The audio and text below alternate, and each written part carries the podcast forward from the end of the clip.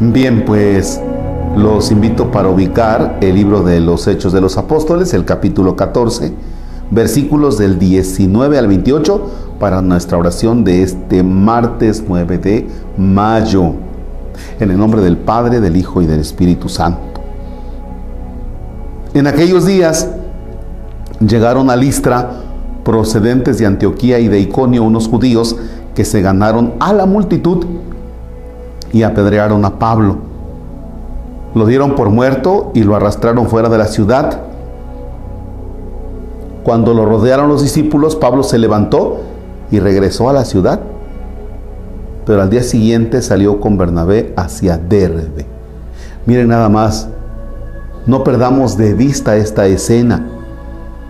Saulo, que antes era el perseguidor, ahora es el, el perseguido y no estuvo nada fácil. Imagínense que te dan una pela que casi te dejan muerto, pues entonces el, asunto no, no estuvo nada fácil. Lo interesante está en lo siguiente, que dice, después de predicar el Evangelio y de hacer muchos discípulos en aquella ciudad, volvieron a Listra, Iconio y Antioquía. ¿Cómo puede ser posible que después de que Pablo sufre todo esto, aún así, aún así, hay personas que se adhieren, no a Pablo, a Jesús, que abrazan la fe. Y entonces dice, y ahí animaban a los discípulos. ¿Quiénes son los discípulos? Los que van creyendo en Jesús, igual que usted y que yo. Y los exhortaban a perseverar en la fe diciéndoles que hay que pasar por muchas tribulaciones para entrar en el reino de Dios. Fíjense nada más, fíjense lo interesante de esto. Pablo no les dice a las personas, oigan, ¿quieren que les vaya bien? Abracen a Jesús. ¿Quieren parar de sufrir? Abracen la fe en el resucitado. ¿Quieren recibir muchas bendiciones y abundancia en la vida y cuestiones económicas, bueno, pues entonces júntense con nosotros. Pablo no dice eso. Al contrario, les dice a los que van creyendo, a los nuevos que van creyendo, que pues hay que pasar por muchas tribulaciones. O sea, que cuando usted llama al Padre Marcos, bendígame por favorcito mi negocio para que me vaya bien, échele a la caja registradora para que haya billetes. Tienes un concepto totalmente equivocado de Dios. Se bendice un local porque ahí trabajará y entrarán personas bautizadas. Y es el lugar de trabajo de personas bautizadas. Por eso se bendice.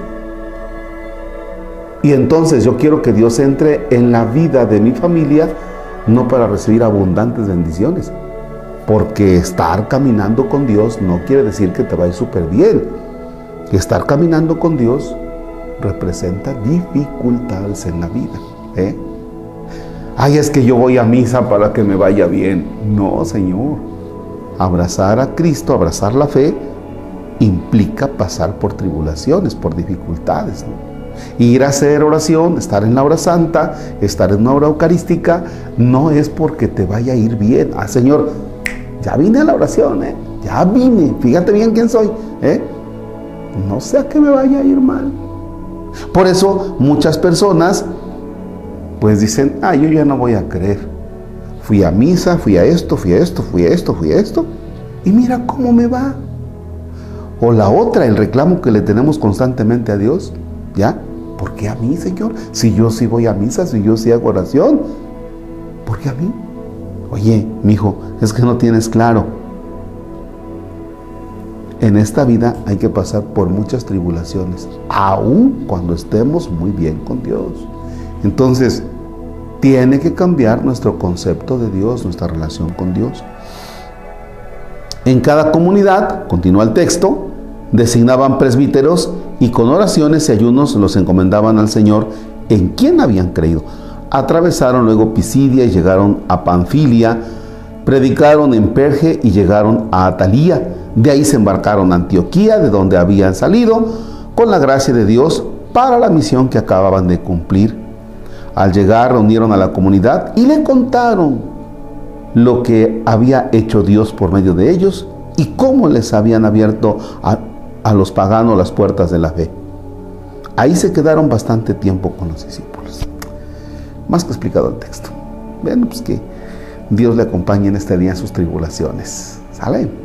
Señor esté con ustedes. La bendición de Dios Todopoderoso, Padre, Hijo y Espíritu Santo desciende y permanezca para siempre. Que tenga una bonita jornada de martes.